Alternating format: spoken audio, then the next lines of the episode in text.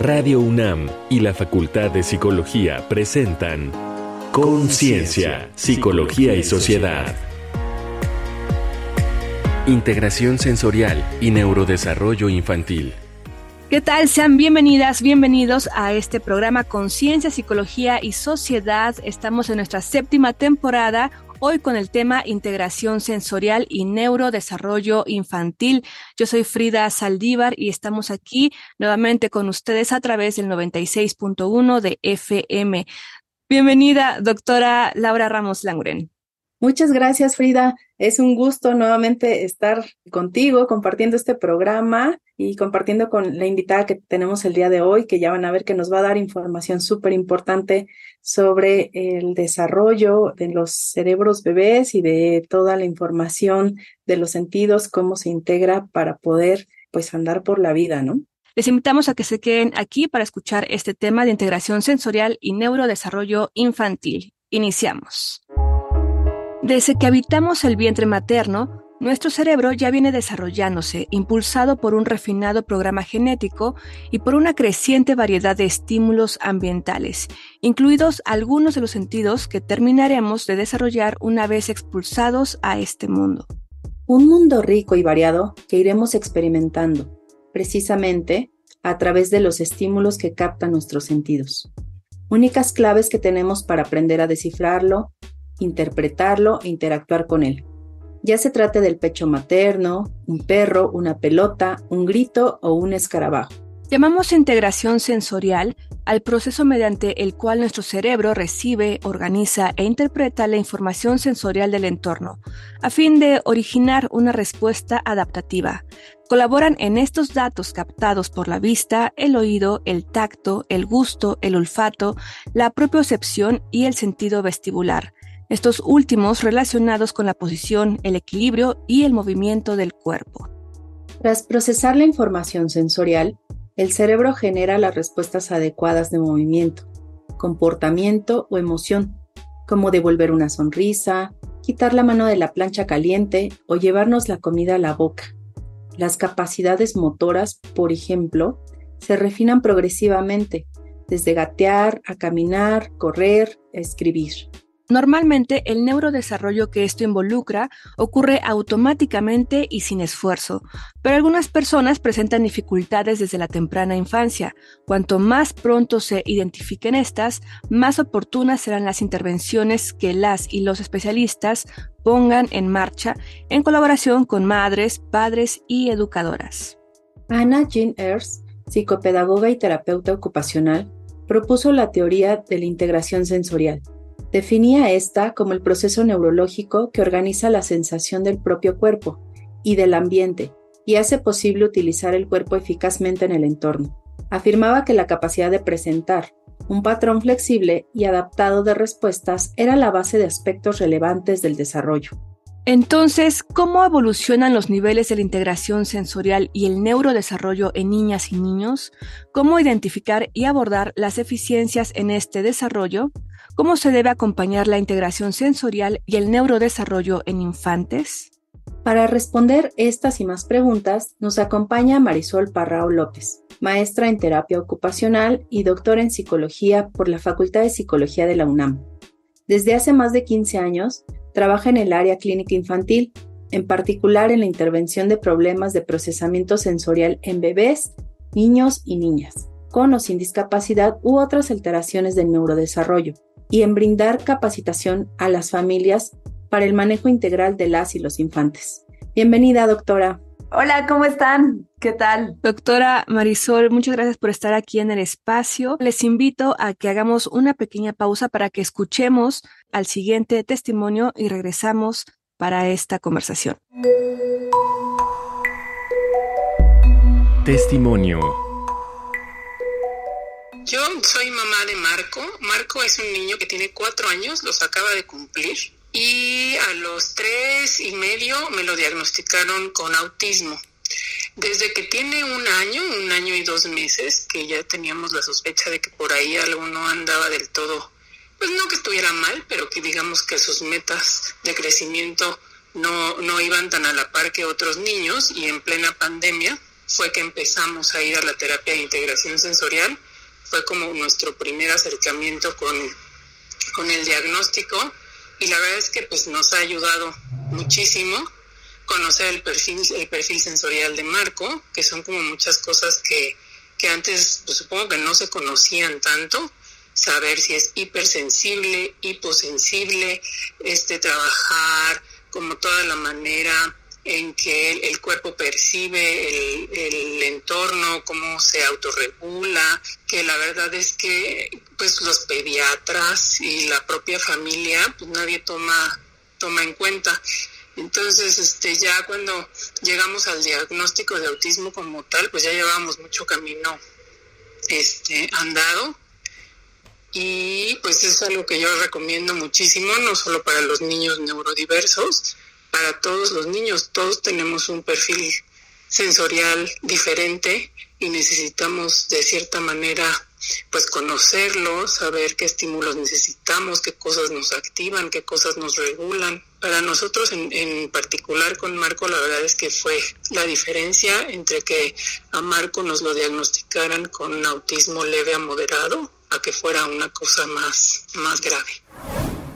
Doctora Marisol, ya una vez que estamos con la conciencia de esta introducción y también escuchar a este testimonio, ¿cómo podríamos definir o decir en qué consiste el neurodesarrollo? Bien, comprendamos que el neurodesarrollo es un proceso en donde nuestro sistema nervioso central va realizando aprendizaje del ambiente y va desarrollando ciertas habilidades para adaptarse al medio en el que se encuentra.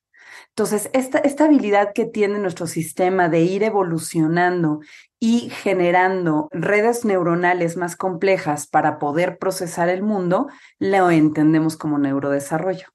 Entonces, el neurodesarrollo es esta habilidad que tiene nuestro sistema nervioso de procesar toda la información y poder empezar a desarrollarse para poder adaptarse de mejor forma. Un ejemplo sería cuando un bebé nace, pues evidentemente no conoce la gravedad, por ejemplo. Y entonces es muy importante procesarla y empezar a generar patrones motores para poder responder adecuadamente a ella.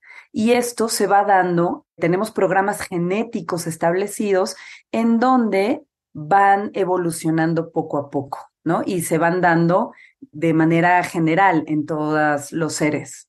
Doctora Marisol, y bueno, nos platicas, ¿no? Cómo van llegando estos estímulos y cómo los cerebros de los bebés van recibiéndolos, cómo lo integran, qué es la integración sensorial.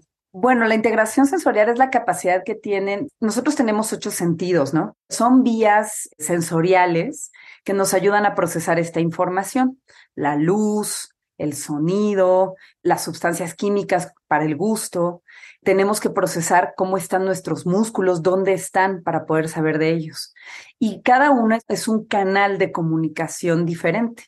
Entonces, que nuestro cerebro pueda recibir toda esta información y procesarla esto es la integración sensorial, poder generar un sentido de realidad completo.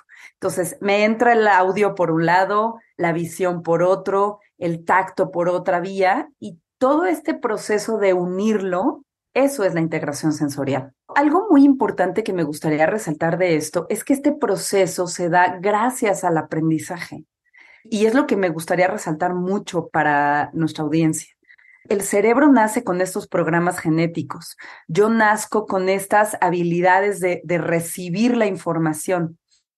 Sin embargo, es la interacción con el ambiente la que me va a nutrir de la capacidad de respuesta adecuada al estímulo. ¿Y a qué me refiero con respuesta adecuada? Es decir, el mundo está cambiando y la información es muy variable lo que en un momento, por ejemplo, en mi sentido del tacto, lo que en algún momento puede ser peligro, si yo pongo mi mano en una pared y siento algo que es peludito, construdito, así como chiquito que se mueve, pues me debo quitar. ¿Por qué? Porque puede ser un alacrán. Sin embargo, en otro momento, si yo toco el pasto, podría ser similar la sensación, pero ahí yo he aprendido que no debo quitarme. Entonces, la flexibilidad es lo que va a definir este proceso. Voy a recibir la información, voy a crear el sentido de realidad y yo debo ser flexible ante todos los estímulos que voy recibiendo. Esto es como lo que entenderíamos como integración sensorial. Podríamos, para nuestros reescuchas, comentarlo como si fuera poner en contexto cada uno de nuestros sentidos, ¿no? Que se va desarrollando con lo que tú mencionabas. No es lo mismo sentirlo si estoy yo en un campo que si estoy en una habitación oscura, porque no puedo ver más que con otros sentidos, ¿no? Se va a poner en contexto cada uno. Exacto. Y esto es muy importante porque la conducta se va a ver bien o no, por poner una palabra corta, dependiendo del contexto. Si yo estoy en un partido de fútbol, pues lo adecuado sería que yo corriera y saltara y brincara y gritara. Pero si estoy en mi salón de clases, eso ya no es correcto. Y entonces, si yo estoy brincando, corriendo, saltando en mi salón de clases, no puedo aprender. Y si estoy sentado, callado, muy quieto en el partido de fútbol, pues no, no estoy como al nivel de toda la audiencia. Entonces, esto depende del contexto todo el tiempo. Y los niños que tienen problemas de procesamiento sensorial, como le llama la teoría, se refiere a estos niños que no pueden adaptar su comportamiento y no son flexibles. Y entender el contexto en el que se encuentran se les dificulta demasiado. Entonces, ¿qué pasa con esto? ¿Y cuál es el problema? Que la capacidad de aprender se ve disminuida. Y entonces, estos niños empiezan a tener dificultades para poder generar una respuesta adecuada y por lo tanto aprendizaje. ¿Cuáles son esos principales retos que enfrenta el neurodesarrollo de los niños? El neurodesarrollo, o sea, a pesar de que tenemos programas genéticos establecidos en donde, por ejemplo, sostener la cabeza, en donde coordinar, por ejemplo, mi marcha, ¿no? Caminar, están establecidos ya y se van a dar en todos los humanos que no tengan una lesión neurológica.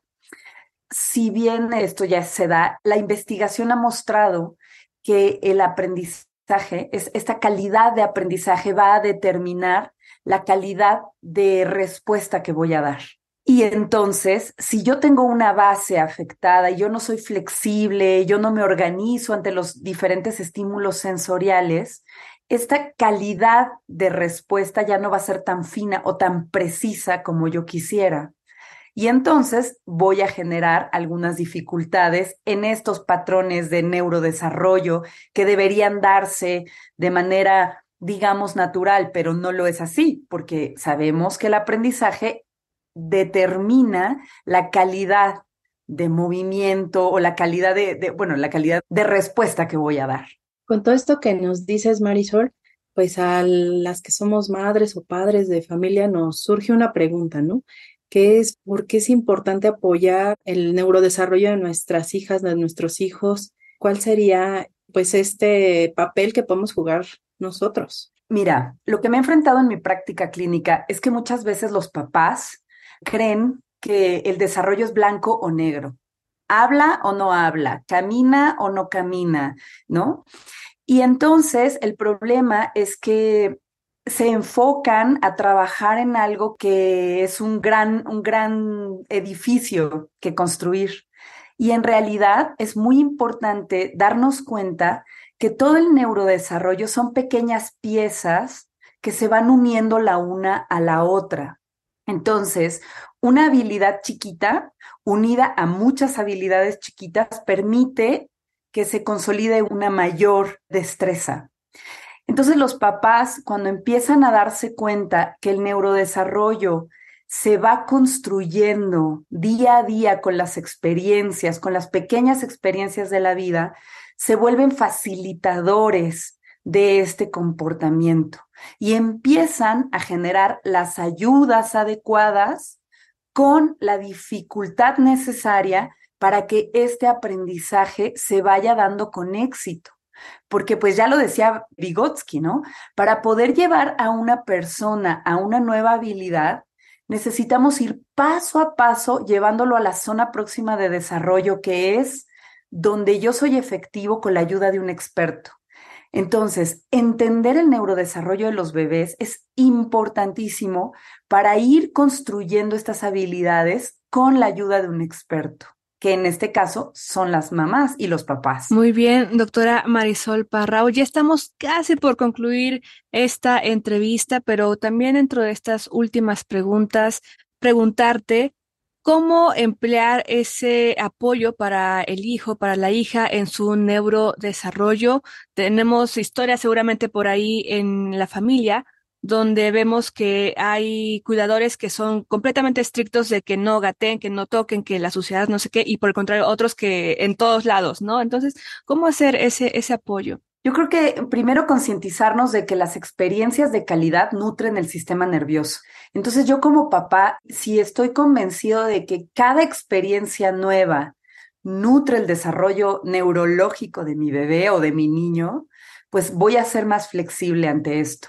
Dos, el contexto de juego es importantísimo. ¿Por qué? Porque es la actividad más significativa que hay en, en, los niños. Entonces, no solamente es ponerlos a tocar el pasto por tocar el pasto, sino que tenga un contexto, un sentido en esa actividad. Entonces, es darme cuenta que cada experiencia le va a dar aprendizaje a mi hijo, darme cuenta que necesita ser significativo para él, jugando, exponiéndolo a diferentes contextos a través de estas experiencias gratificantes y pues significativas que van a generar nuevo aprendizaje. Otra cosa muy importante es brindarles diferentes experiencias a los niños. Muchas veces los papás tendemos a hacer las mismas actividades toda la vida. Debemos recordar que la variedad, que la riqueza de conocer nuestro medio nos permite pues generar también diferentes experiencias que se van a representar en nuestra vida. Querida doctora Marisol, pues el tiempo se nos ha ido rapidísimo. Estamos muy agradecidas, seguro nuestros escuchas también van a estar tan agradecidos de que esta información les esté llegando, pero también nos quedan dudas y quisiéramos aprender más, saber más. ¿Nos puedes compartir contactos, por favor, o sitios donde podemos acercarnos a aprender más sobre este tema? Bueno, mis redes sociales es Parrao Marisol en Instagram y Facebook Marisol Parrao. En esos espacios comparto mucha información al respecto, comparto artículos, comparto libros de interés, en donde creo que pueden ayudar a los radioescuchas a conocer más sobre este tema. Y bueno, no sé si podemos dejar algún link con algunos espacios en donde se da información muy nutritiva para papás, para personas que están interesadas en el tema y compartirlo ahí también, ¿no? Para que puedan revisarlo. Claro que sí, así que les invitamos a que nos sigan a través de las redes sociales de la Facultad de Psicología para que ahí puedan solicitarnos y también encontrar las ligas que nos comparta la doctora Marisol Parrao. Muchísimas gracias por estar aquí en Conciencia, Psicología y Sociedad. Y esperamos también tenerte próximamente con más temas de interés aquí para toda la comunidad UNAM y Radio Escuchas que en general estén aquí a través de Radio UNAM. Muchas gracias, doctora Marisol Parrao. Hasta luego, gracias a ustedes. Muchísimas gracias. Doctora Laura, ¿qué te parece si vamos a nuestras recomendaciones culturales? Pues para abordar desde otros ángulos también este tema. Claro que sí, vamos a escucharlas. Reconecta en la cultura. En el libro El niño desincronizado de Carol Stock Kranovitz hallarás una guía completa para comprender el trastorno del procesamiento sensorial y conocer estrategias prácticas para abordarlo. Aborda en forma clara y accesible las etapas del desarrollo sensoriomotor y cómo apoyar sin el uso de fármacos a las y los niños con problemas sensoriales. Lo publica la editorial Future Horizons. En La Chispa, un relato materno sobre educación, genialidad y autismo, Christine Barnett comparte la experiencia con su hijo con gran capacidad de aprendizaje, coeficiente intelectual superior al de Einstein, y que a los 12 años llegó a ser investigador en física cuántica. Pero su historia pudo ser muy distinta. A los dos años fue diagnosticado con autismo y un pobre pronóstico. Christine luchó contra ese futuro, lo rodeó de expertos y educación especial para estimular sus habilidades. Nos comparte los desafíos y triunfos de criar a un niño con diferencias únicas en procesamientos sensoriales y el valor de enriquecer las fortalezas individuales. Enciende tu pantalla favorita y prepárate a ver Temple Grandin, un drama biográfico dirigido por Mick Jackson, que cuenta la historia de esta científica experta en protección animal y defensora de las personas con trastorno del espectro autista, quien diseñó y promovió sistemas innovadores y más humanos para el manejo del ganado. Conocemos sus experiencias sensoriales únicas, la hipersensibilidad a ciertos sonidos y la capacidad para pensar en imágenes visuales. Refleja cómo los retos de la integración sensorial pueden modelar la perspectiva y las fortalezas de un individuo. La película obtuvo siete premios Emmy, incluidos Mejor Telefilm, Dirección y Actriz para Claire Danes. Busca también en Internet el video de la TEDx Talk Lo que la naturaleza enseña a los niños, con Nilda Cosco, psicóloga experta en los procesos de aprendizaje y el impacto del entorno en el comportamiento. Destaca los beneficios para la salud y bienestar de las niñas y niños de jugar al aire libre, en interacción con la naturaleza, las plantas y las criaturas que la habitan. Habla de cómo esto libera su poder de aprendizaje experimental y les nutre de imágenes para toda la vida. Estas fueron las recomendaciones de la semana. Te dejamos con el tema Our Brains del neozelandés Michal canta sobre cómo nuestros cerebros funcionan diferente. Lo que es fácil para ti es difícil para mí, pero eso es lo que nos hace a todos únicos.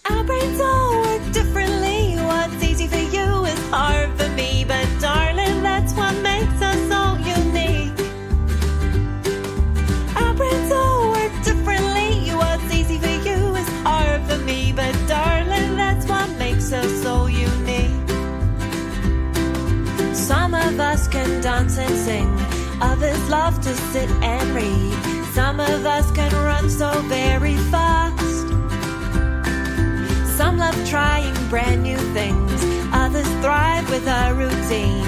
You like quiet, I like loud, there's no two the same in a crowd.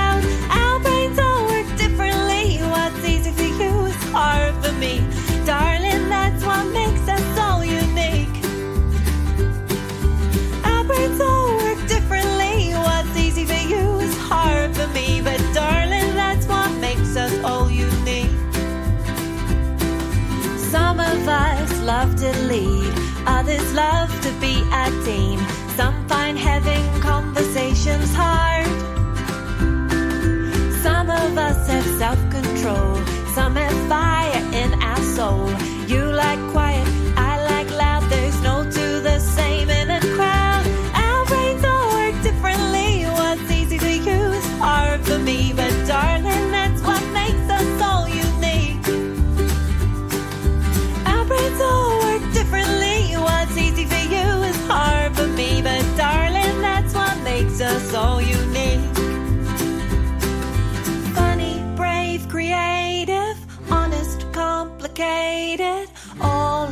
are different. All of us are brilliant.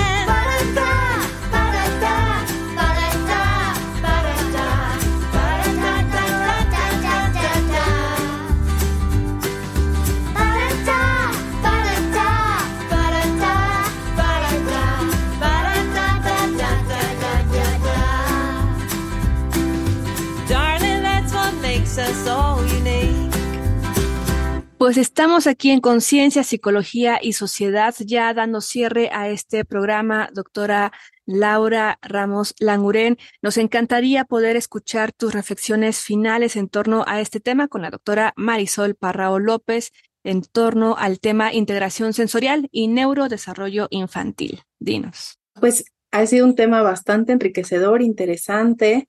Es un tema que siempre nos preguntamos, ya decía yo, los que somos padres y madres, ¿no? Cómo fortalecer o tratar de guiar a un cerebro a nuestro cargo en desarrollo, ¿no? A lo largo de su vida, porque ya nos lo comentaba la, la doctora Marisol, el neurodesarrollo es un proceso que pues está a lo largo de toda la vida, pero en los primeros años es fundamental hacer toda esta integración correcta de nuestros sentidos para poder dar interpretación al entorno y que entonces pues todos nuestros procesos se puedan desarrollar adecuadamente, nos adaptemos y entonces nuestra atención, nuestra memoria, nuestra percepción, nuestra coordinación motora, nuestro lenguaje y nuestra interacción social pues esté acorde al medio en donde nos estamos desarrollando. Y bueno, pues yo recuerdo mucho cuando era estudiante de la Facultad de Psicología y leíamos por ahí algunos estudios de una doctora que se llama Carla Schatz. En algún momento búsquenla. Y entonces ella ya decía que desde que estábamos en el vientre materno había actividad de nuestra corteza visual. Y en ese momento fue un revuelo, ¿no? Porque la gente decía, pero como si pues estamos en el vientre materno, no hay luz, no hay una estimulación, ¿no? Que haga que nuestras neuronas respondan, pero miren, ya se sabía y qué bueno que 20, 30 años después seguimos teniendo esta información y que además ahora conocemos mucho más y de cómo esta parte genética que ya traemos se puede enriquecer y puede haber esta interacción con el medio y pues que podamos tener un neurodesarrollo adecuado a lo largo de nuestra vida. Muchísimas gracias, doctora Laura Ramos Languren. Y también les invitamos a que nos escriban a través de las redes sociales de la Facultad de Psicología en Twitter, Instagram, Facebook y también lo pueden hacer mediante el correo de voz de Radio UNAM al el teléfono 55 56 23 32 81 para tener información de este programa, alguna duda, pregunta, también si nos quieren, por ejemplo, preguntar sobre las ligas que se compartieron aquí, adelante, o también incluso sus mismas experiencias en torno a este tema. Muchísimas gracias, doctora Laura. Gracias, Frida, y un placer de nuevo compartir micrófonos contigo. Igual, el placer es todo mío y también por estar aquí con ustedes en este espacio de Radio UNAM. Así que nos escuchamos la siguiente semana por el 96.1 de FM, por internet radio.unam.mx y también les invitamos a que sintonicen el podcast en la página web radiopodcast.unam mx para conocer estas siete temporadas que llevamos con ustedes. Muchísimas gracias. Yo soy Frida Saldívar. Hasta la próxima y gracias a todo el equipo de Conciencia, Psicología y Sociedad. Radio UNAM y la Facultad de Psicología presentaron Conciencia, Psicología y Sociedad.